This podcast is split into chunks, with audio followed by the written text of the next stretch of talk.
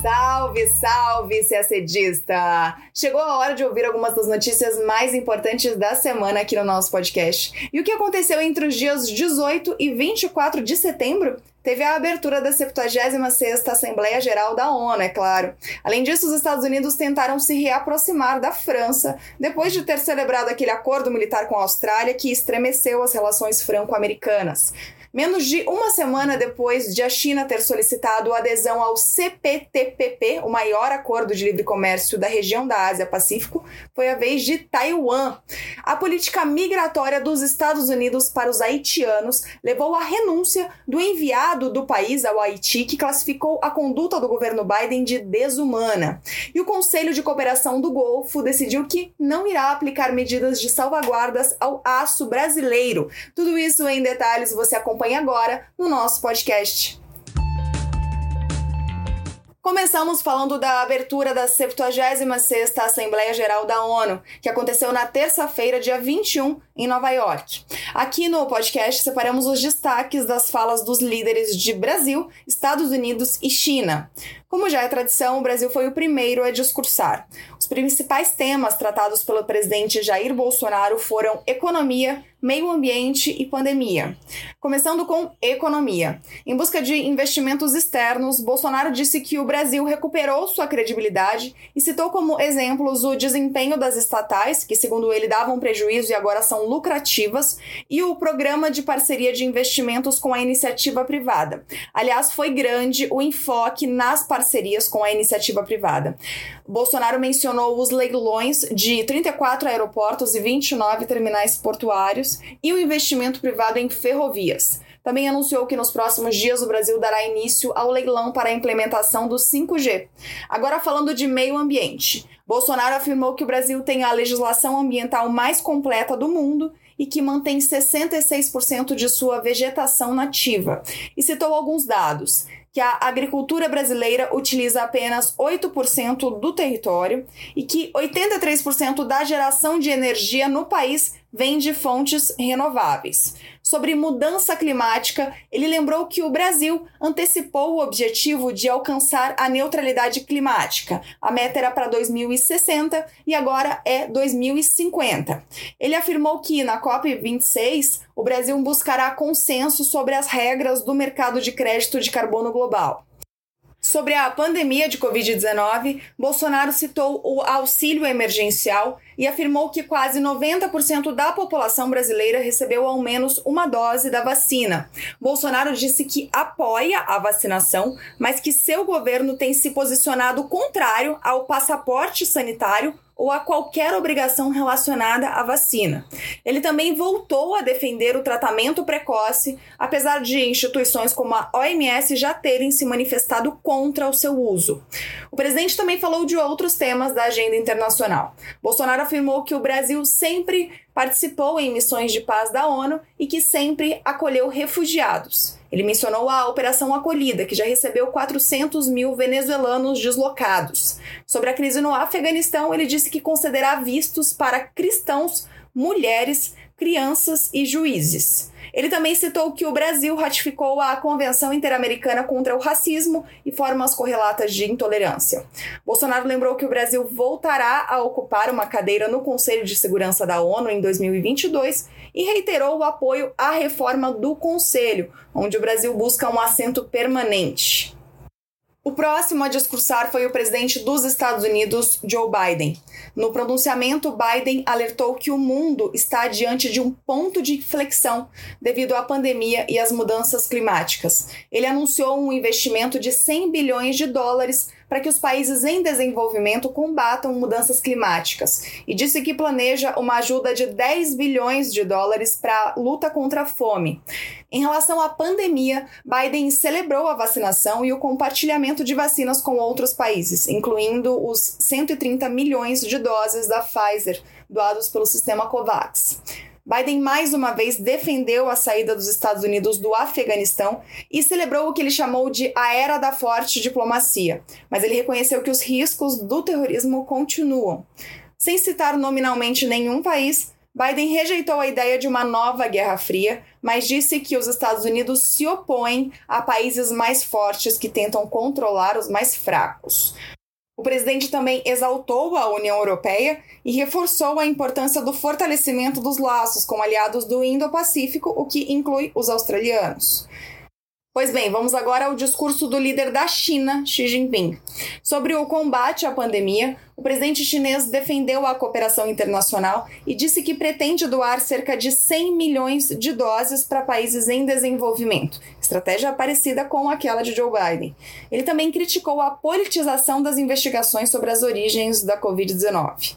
Em relação à mudança do clima, ele se comprometeu a acabar com a criação de usinas de carvão chinesas no exterior uma promessa que acompanha a movimentação da China para reduzir suas emissões de carbono até 2060.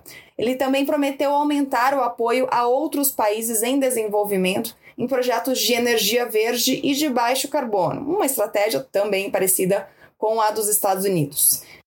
Xi Jinping afirmou que intervenções militares externas para a promoção da democracia em outros países só causaram danos, mas, claro, não citou diretamente os Estados Unidos e a retirada americana do Afeganistão.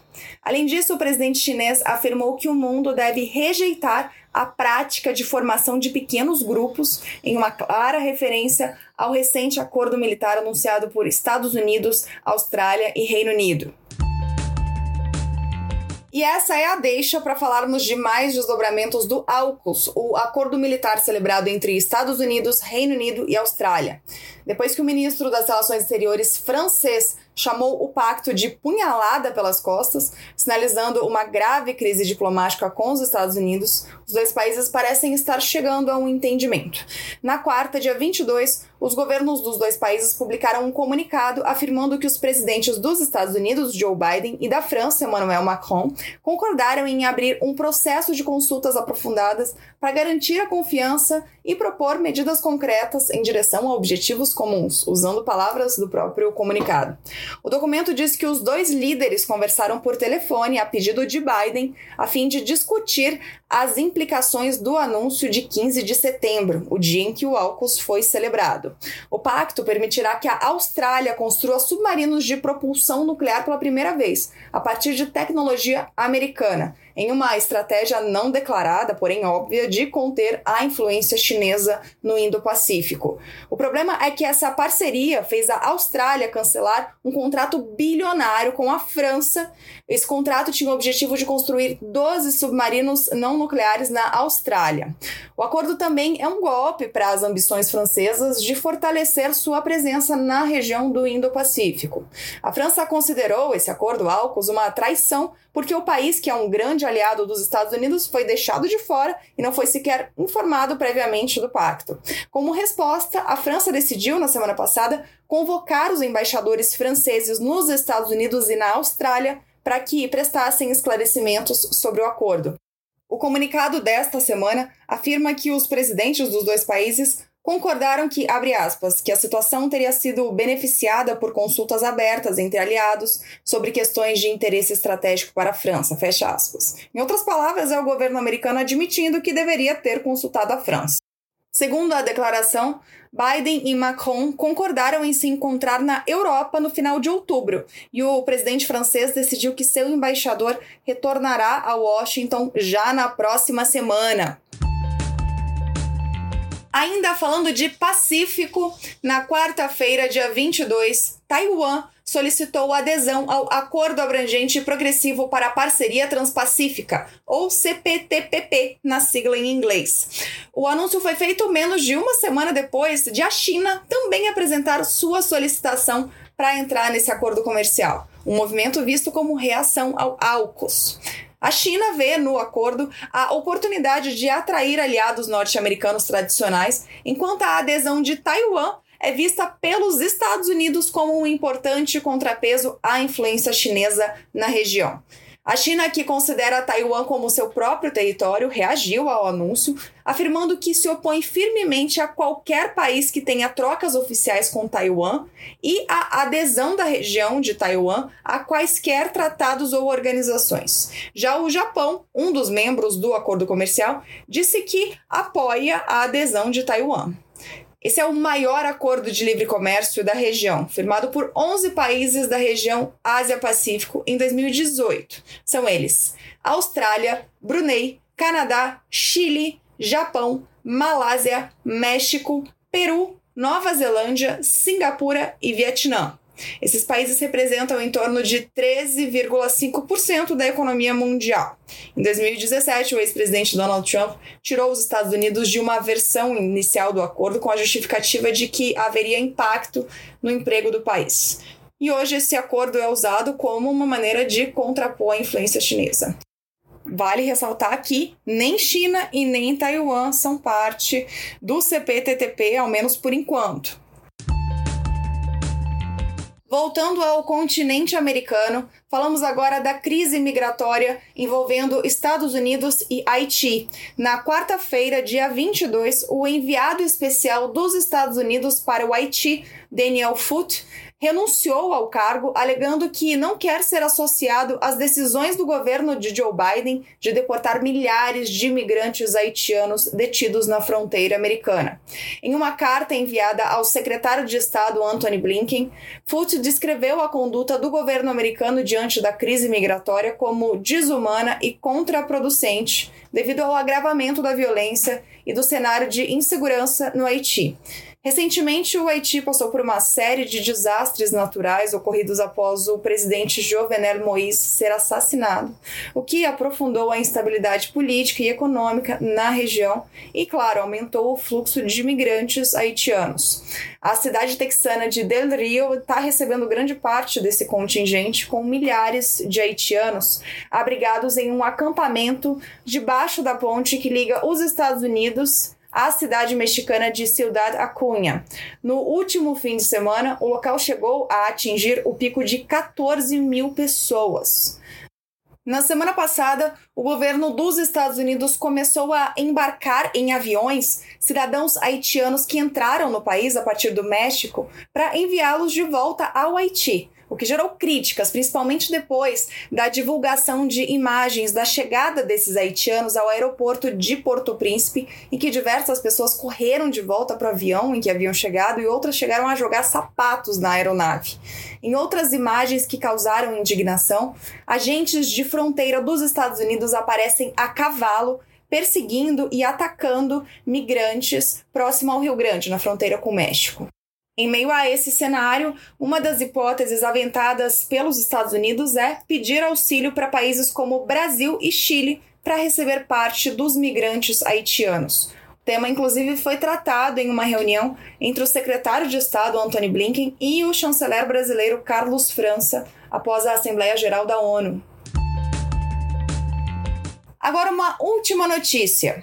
O Conselho de Cooperação do Golfo, o CCG, concluiu uma investigação de salvaguardas relativas à importação de alguns produtos de aço e decidiu que não vai aplicar as medidas contra o Brasil. O Itamaraty divulgou nota afirmando que a decisão é positiva para o setor de aço brasileiro e para a relação econômico-comercial do Brasil com os países do CCG, que são Arábia Saudita, Kuwait, Oman, Bahrein, Emirados Árabes Unidos e Catar. A nota diz que, se a salvaguarda fosse aplicada, ela teria impacto negativo sobre as exportações brasileiras de aço aos países do grupo e contribuiria para os problemas crônicos que o setor siderúrgico enfrenta globalmente, como excesso de capacidade e protecionismo. Segundo a nota, o Ministério da Economia e o Ministério das Relações Exteriores participaram ativamente da investigação defendendo a exclusão das exportações nacionais da eventual aplicação da salvaguarda. Defesa essa que tem amparo no acordo sobre salvaguardas da Organização Mundial do Comércio. E a gente termina o nosso podcast por aqui. Uma ótima semana, bons estudos e até sexta-feira que vem.